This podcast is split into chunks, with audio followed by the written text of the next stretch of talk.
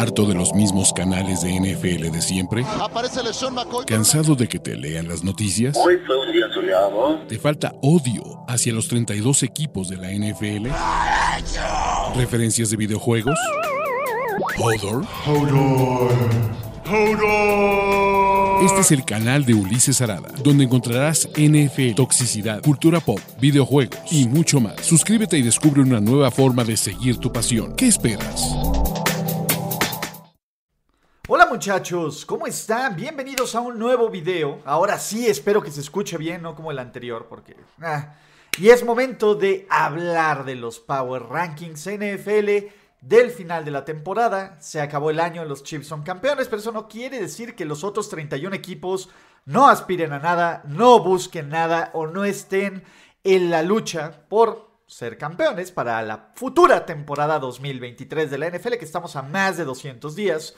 Mi nombre es Ulises Arada. Y ahora sí, van estos Power Rankings, no sin antes, no sin antes muchachos, darles unas palabras del sponsor de este video. Y sí, el sponsor de este video son los muchachos de NordVPN. Muchachos, hoy, hoy más que nunca, andar sin protección en la web es un tremendo error. Y con NordVPN no solo estás seguros de amenazas, sino que puedes ver contenido de NFL sin importar dónde estés, burlándote de todos esos bloqueos. Aprovecha y puedes ver todos los contenidos de ESPN más, puedes ver Game Pass, puedes ver Prime Video y todas las cosas y todas esas maravillas. Así que aprovecha. Además, utilizando mi código Ulises con NordVPN, que está aquí abajo, vas a poder tener un mes más cuando contrates dos meses. Así que ya lo saben, NordVPN es el sponsor de este video. Y las categorías ya se las saben, muchachos. Tenemos a los favoritos del Super Bowl, equipos de playoffs, luchones, cutres y los que están pensando, ya imagínense, en la temporada 2024 de la NFL. Vamos a darle un poquito más de zoom para que se vea más chido. Y vamos a arrancar con los equipos que están pensando en la temporada 2024 ya. Y tenemos que arrancar con los Houston Texans, muchachos. Sí, o sea, Dimico Ryans es una gran contratación. Eso no es, de- no hay que negarlo. Pero el roster es débil, el equipo está cutre. Vamos a ver qué hacen en el draft, ¿no? Acuérdense que estos Power Rankings son ahorita que todavía falta el inicio de la agencia libre. No sabemos todo el desmadre que va a haber de corebacks. Pero creo que, pues, el caso de los Texans sí se ve mal. Y además se ve un proyecto que no tiene continuidad. Corrieron a Cadwell, corrieron a Lobby. Parece que con Dimico va a ser diferente y que ahora sí van a tener el cocoro y el tema. Pero son los Texans. Y los Texans, dos cosas. No solo encuentran la forma de arruinar las cosas bonitas de la vida, sino son una paciencia con una franquicia con muy poca paciencia. Número 31. Y son los Arizona Cardinals. Arizona es un desastre de equipo. También es otro equipo que tiene un nuevo head coach. Tienen a Jonathan Gannon. Y ya haremos un ranking de los mejores y peores contrataciones de head coaches. Yo creo que Jonathan Gannon está verde, ¿no? O sea, no sé si vaya a ser un buen o mal head coach. Había mejores opciones, absolutamente, pero pues bueno, son, ahora son los a moda de los amigos de Siriani. La bronca de Arizona es que DeAndre va para afuera muy probablemente. Kyler Murray, quién sabe cuándo esté listo. Este es un equipo que está en plena reconstrucción y que va a ser uno de los peores equipos de la liga. Ya no está Cliff Clinsbury, eso siempre es bueno, ¿no? Pero esto no nos quiere decir que con, solo con que no esté Cliff Clinsbury ya las cosas vayan a mejorar. Número 30. Y pues bueno, otro equipo con nuevo head coach, los Indianapolis Colts. Ya se fue Frank Reich. Afortunadamente, gracias a los nuevos y a los viejos dioses, no estuvo Jeff Saturday seleccionado en este proceso.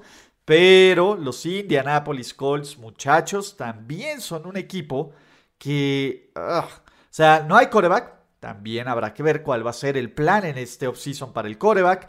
La línea ofensiva ya está envejeciendo. O sea, tienen piezas interesantes, pero también no creo que el nuevo head coach sea suficiente para ponerlos en esta cualidad del mejor equipo de la liga. Y por último, en estos equipos que creo que están pensando en el 2024 y puede cambiar, son los Chicago Bears. Los Chicago Bears tienen todo el dinero del mundo para gastar en la agencia libre. Tienen capital del draft. Muy probablemente cambien el pick 1 del draft NFL 2022 y ahí viene el camión Y este equipo de Chicago puede, con un par de off-seasons, cambiar la historia y hacer mejores decisiones, ¿no? ¿Están lejos de ser competitivos? Sí. ¿Es una división medianamente manejable? Pues ya lo veremos. Chicago se ve difícil, muchachos, ¿no?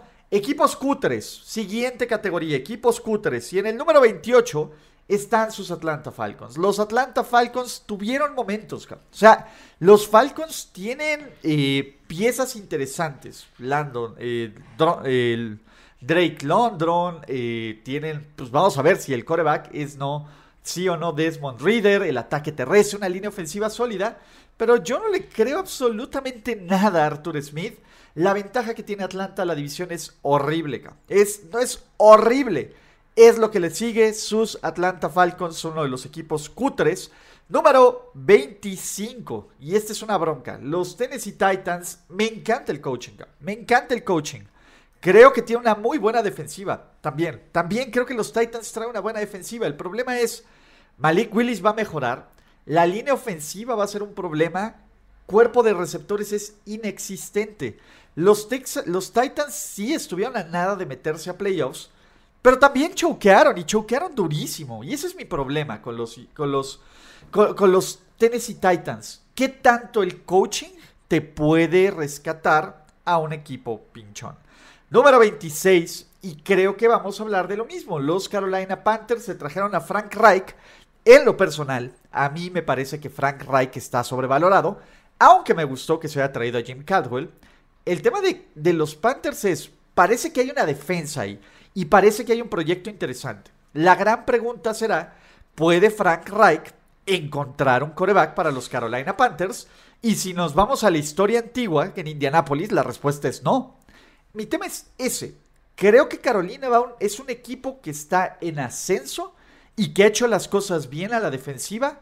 Sin embargo, a mí no me gustó en lo absoluto, en lo absoluto, este equipo de Carolina. ¿Vale? Pues, pero, pues, ¿qué les puedo decir, muchachos? No me gustaron muchas cosas. ¿Qué otros equipos cutres tenemos en la posición número 25? Sus, los Las Vegas Raiders, ¿a cómo están el día de hoy, ¿no? Puede ir Aaron Rodgers, puede ir otros corebacks, puede ser. En este momento, los Raiders ya cortaron oficialmente a Derek Carr, entonces no hay coreback. Siguen teniendo a Josh McDaniels, siguen teniendo una defensiva súper pobre. Yo la verdad es que todavía, todavía no estoy listo para dejarme ir y entregarme a sus los Las Vegas Raiders, ¿no? O sea, creo que hay mucho trabajo por hacer. No me gusta para nada Josh McDaniels. vamos a ver si con el simple hecho de traer a Aaron Rodgers las cosas cambian, que cambiarían, pero hasta que no lo hagan, porque eso también esperábamos el año pasado, pues no se puede esperar muchísimo de este equipo de los Raiders y seguirá siendo cutre, como cutre ahora que el retiro de Thomas Edward Patrick Brady son los Tampa Bay Buccaneers. Los Buccaneers tienen serios problemas. Uno, no hay coreback. Dos, Todd Bowles sigue siendo el coach. El coach. Tres, eh, están en pedos y en pedos feos de salary cap. Yo la verdad es que los Tampa Bay Buccaneers pues ya vienen, ahora sí que el momento de pagar la factura por, por la era Brady. Y vienen momentos complicados y oscurones para este equipo. Sinceramente, Creo que Tampa Bay va a sufrir porque es un equipo que si bien tiene estrellas clave, pues la amalgama que unía todo esto era Tommy. Entonces, sí, Tampa Bay ya está siendo un equipo cutre. Otro equipo cutre iba a decir, ya va a hablar tu hate. No, pero los Giants son un equipo súper pinche, La neta es que los Giants son overachievers. Me parece que lo que hizo Brian Dable es un trabajo espectacular y coach del año más que merecido. Pero vean el equipo, el equipo es débil. Es un equipo muy débil. Y la idea de darle 35 millones de dólares al año a Daniel Jones me parece un escupitajo al resto de la cara al resto de la liga, cabrón. Pero es eso o ver quién va a ser el plan para hacer coreback. Lo cual todo es terrible, todo está mal. Y pues bueno, sus New York Giants tendrán que pues, ver qué onda. Además van a tener un calendario mucho más complicado, ¿no? Y una división más complicada yo no le creo a New York. Vamos a ver si esto cambia con lo que hagan en el draft, con lo que hagan en la agencia libre. Entonces, otro equipo cutre son los Washington Commanders, ¿no? Que ocupan nuestra posición número 22.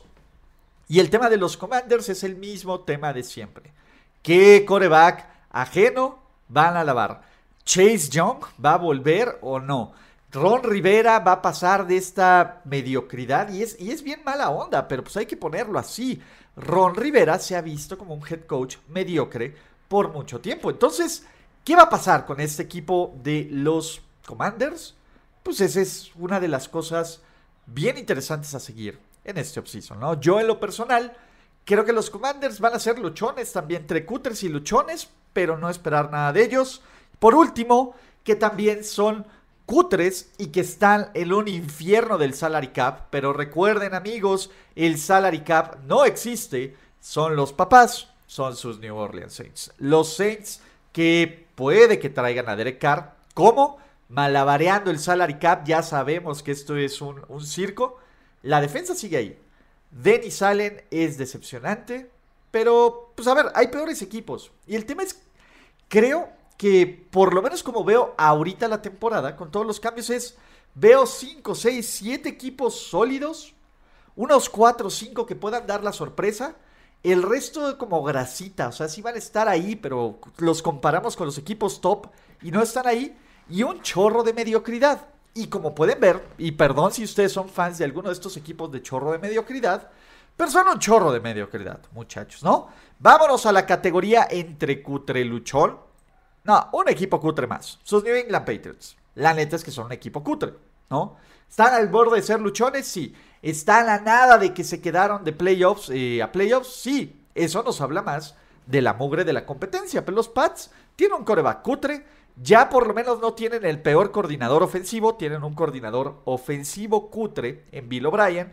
Bill Belichick está dando el viejazo feo. La defensiva es muy, muy buena. Pero claramente en cuanto a talento son el peor equipo de su división. Vamos a ver qué tanto se pueden acercar a los Dolphins, a los Bills y a los Jets con alguien como McCorkle. Es un año de decisiones fuertes en New England, donde veremos si pueden pues, ser medianamente competitivos o no. Vale, ¿qué otro equipo? Ya vámonos a los luchones. Y creo que los Rams si bien fueron uno de los peores equipos el año pasado, si bien no tienen picks del draft, si bien pues fue un año complicado para los Rams, también fue un año lleno de lesiones en, eh, en, Los Ángeles. Me parece que no es el bodrio que vimos la temporada pasada. No va por ahí. Creo que los Rams son un equipo regular. Son un equipo luchón que tienen estrellas en alto nivel. En la posición de, la, en la defensiva, el Cooper Kopka. Sanos pueden competir. Sanos pueden darse un tiro con, otros, con otras franquicias para decir, oye, pues estamos ahí, ¿no? Y, van bien las cosas. ¿Puede que los Rams regresen a playoffs? Puede. Vamos a ver qué, les, qué hacen Les Smith y Sean McVay y Matthew Stafford para quitarse el mal sabor de boca de la temporada pasada, ¿vale? Otro equipo cutre que tiene el potencial de ser un equipo de playoffs, pero es cutre, son los Cleveland Brownies.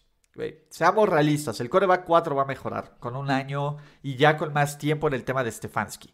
Creo que es un equipo que tiene muchísimo talento en la posición de corredor, en la posición, en la, línea defensiva, en la línea ofensiva, en el cuerpo de receptores.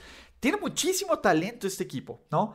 Kevin Stefanski entra al hot seat, porque si Kevin Stefanski no hace funcionar este equipo, van a traer a alguien que pueda hacerlo todo el mal karma está de su lado, pero no estamos haciendo el tier maker del bueno, el mal karma, estamos haciendo el tier maker de cómo se ven estos equipos. Y pues la neta es que Cleveland se ve bien, cabrón. O sea, aunque me, cueste, me, duela, me duela, creo que Cleveland si empieza a agarrar ritmo, si empieza a funcionar, si empieza a ser un equipo, pues que te, te agarre esta racha y sobre todo que alcance este coreback nefasto, pero bueno, el nivel que se le espera, pues va a estar cañón, ¿no? Número, número 17. Agiten esas toallas. La reconstrucción en Pittsburgh parece que ha terminado. O sea, creo que Pittsburgh ha hecho un muy buen trabajo. Todavía la línea ofensiva es sospechosa, sí, pero jugó muchísimo mejor de lo que se esperaba. Kenny Pickett dio un gran segundo, una gran segunda mitad de temporada. Tienes a George Pickens, tienes a Deontay Johnson, tienes, estas, eh, tienes a Pat eh, Fryermuth y tienes una defensiva que sigue funcionando. El tema es en Pittsburgh necesitan empezar a pensar en los relevos generacionales de esta defensa, ¿no? Cam Hayward no va a ser eterno, la defensiva secundaria, sobre todo los corners, es un problema, hay que haber rotación en el centro de la línea defensiva, pero Pittsburgh es lo que suele hacer bien. Los Steelers, pues van a estar ahí, ¿no? Eh, si yo tuviera que apostar ahorita, si se mantienen con, con récord ganador la racha, les diría que sí. Entonces, pues ya con eso se pueden meter a playoffs, pueden sacarle un susto, pero pues están lejos de los Big Boys todavía, pero están mucho más cerca de lo que yo los veía el año pasado con el retiro de Ben Roethlisberger. Número 16, sus New York Football Jets. Los Jets están a un coreback. Esa es la verdad, los Jets están a un coreback de ser un gran equipo. La defensiva es espectacular, los playmakers que tienen a la ofensiva son buenísimos, la línea ofensiva es muy buena. Ojo, se nos olvida la cantidad obscenas de lesiones que tuvo este equipo en la línea ofensiva y hay una renovación de talento. Los Jets puede ser, oye, trajeron a Nathaniel Hackett que te dice, oye Aaron, ven para acá. O, oye Derek Carr, ven para acá. Oye Jimmy G, ven para acá. Los Jets son un equipo que pueden tener este coreback puente. Y este coreback puente puede tener una actuación similar, no estoy diciendo que igual, a lo que tuvieron los 49ers, ¿no? Con la, en la era Jimmy Garoppolo, que es suficiente para ser un equipo de playoffs y que el equipo cargue al coreback. Ahora, si te traes un Rodgers, que también es un tipo a un elite, aunque nos cague, pues nos volvemos locos. Número 15. Muchachos, todavía dentro de estos equipos luchones, sus Green Bay Packers. ¿Cómo están en este momento? En este momento, Aaron Rodgers está en su retiro en oscuridad, está contemplando su futuro pero sigue siendo el coreback de los Packers. Me parece que los Packers fue un equipo que fue bien triste y feo de verca, ¿no? Y el cierre de temporada, cómo pierden contra los Detroit Lions, nos deja un pésimo sabor de boca. El talento ahí está. Por lo menos en la posición de la defensiva hay muchísimo talento. La línea ofensiva es sólida, los corredores son buenos, necesitan un receptor espectacular. Alguien dijo DeAndre Hopkins para para, convencer a Aaron de quedarse, creo que Green Bay, con estas piezas clave, tiene el potencial para competir en su división y ganarla. ¿Cuál es la bronca? ¿Cuál es la bronca, muchachos? Creo que Green Bay, sin Aaron Rodgers, pues está más cerca de, del fondo con sus Chicago Bears. ¿Vale? Entonces, esa es una de las grandes incógnitas y que también habrá videos en este canal. Y no olviden ustedes, muchachos, si les gusta este contenido de NFL, toda la onda, pues denle like a este video, activen este, este, activen, pues sí, las notificaciones de este canal, suscríbanse. La verdad es que hay buen contenido y va a haber buen contenido todo el off-season. Equipos luchones, todavía sus Minnesota, sus Minnesota Vikings. ¿Dónde están mis Minnesota Vikings? Aquí están mis Minnesota Vikings. Ah, o sea, los Vikings fueron overachievers. Esa es la verdad. Minnesota fue un equipo que, pues la verdad, pues, ah, pues fue luchonca, fue un, fue un equipo regular, Sí tienen a, a Justin Jefferson, que es un capo. Sí tienen pedacitos interesantes, pero la defensiva es mala. Kirk Cousins es regular, O sea, creo que fueron gran, gran parte circunstanciales, Como muchos equipos de la Conferencia Nacional, ¿no?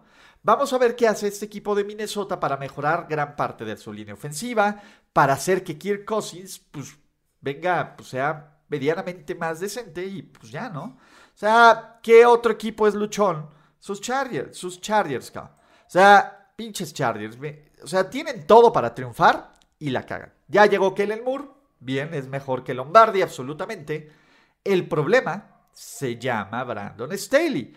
Brandon Staley va a hacer algo increíblemente estúpido. Lo hará en los momentos clave de los partidos y pondrá en riesgo a su equipo de ganar. Por talento ahí están. Vamos a ver qué pasa con Keenan Allen, que podrían decir que, que podría ser cortado. No lo sé, no lo sé, no lo sé. Creo que este equipo de los Chargers tiene muchísimo talento y lo está desperdiciando. O sea, te pueden jugar espectacular y pueden choquear como ellos mismos. Por eso están en esta categoría de luchones. Y el último, equipo luchón que tenemos y que subió un chingo y va a decir otra vez inflando a los Broncos. Pues la neta es que sí. O sea, independientemente del experimento Russell Wilson, cabrón, pues los Broncos lucen como un mejor equipo solo porque hay alguien que sabe cómo ocurren las cosas. El coaching importa. Y si no me creen que un buen head coach hace la diferencia, vean a los Jacksonville Jaguars del año pasado. Pasaron de un tipo como Urban Meyer que no sabía qué pedo con la vida, a alguien como Doug Peterson y se metieron a playoffs. Yo veo algo similar en Denver porque Sean Payton es un chingón y porque Russell Wilson no está tan acabado como nos encantaría verlo. Esa es la verdad. Aún así, este equipo de Denver, pues la neta es que tiene el potencial o de ser bien competitivo con esa defensa o de volvernos a decepcionar. Lo que sí estoy seguro es que con Sean Payton no van a ser una de las cinco peores ofensivas de la liga, como lo fueron el año pasado. Equipos de playoffs, muchachos. Por lo menos como lo veo en este momento Seattle. O sea, lo que está haciendo Seattle me encanta. Vamos a ver si Gino es el plan del futuro, que parece que sí. Seattle tiene muchísimos picks del draft. En las primeras rondas controla puede mejorar en la defensiva, puede mejorar en el centro de la línea ofensiva. Está siendo un equipo bien interesante. ¿Que le falta un poquito de punch? Sí, pero que tiene los recursos para invertir y sobre todo el talento para desarrollar con alguien como Pete Carroll, que cada vez nos sigue demostrando que es un head coach Hall of Famer. Los Seattle Seahawks solo van a mejorar. El año pasado fue su año de reconstrucción y se metieron a playoffs, muchachos. Eso nos tiene que decir algo. Número 10, equipo de playoffs. Y esta es la bronca. Dallas va a ser un equipo de playoffs. Dallas va a ganar 10, 11 partidos. ¿Cuál es el problema? ¿Le va a alcanzar a Dallas para hacer algo más importante? Pues parece que no. Y este equipo tiene que tomar decisiones importantísimas en la agencia libre, ver quién va a ser su nuevo temas de coordinadores. Mike McCarthy. Mike McCarthy. Entonces Dallas está, eh, está haciendo el güey que siempre saca 8.5K, pero que sus papás les exigen 9 o 10 y cuadro de honor. El problema es que con las herramientas que tienen, nunca va a llegar eso con Dallas. O sea, y es feo para los fans de los Cowboys, pero es esa realidad, ¿no? Equipo de playoffs, a mí me parece que Baltimore es un equipo de playoffs. ¿Cuál es la bronca de Baltimore? Igual, en este momento, bueno, Lamar no está bajo contrato, pero va a recibir por lo menos la etiqueta de jugador franquicia con Lamar Jackson y con este roster y con un receptor también, DeAndre Hopkins, por favor, por favor, por favor, eh, ayúdenle, help me to help you, pues pueden tener un equipo bien interesante. Si se va Lamar Jackson, pues la verdad es que se puede poner bien feo y tóxico esto porque es un equipo diseñado para, para Lamar Jackson. También la ofensiva tiene que evolucionar, tiene que evolucionar estos Ravens, pero tiene una defensa espectacular. Y con eso creo que les alcanza para ser un equipo de playoffs, ¿vale?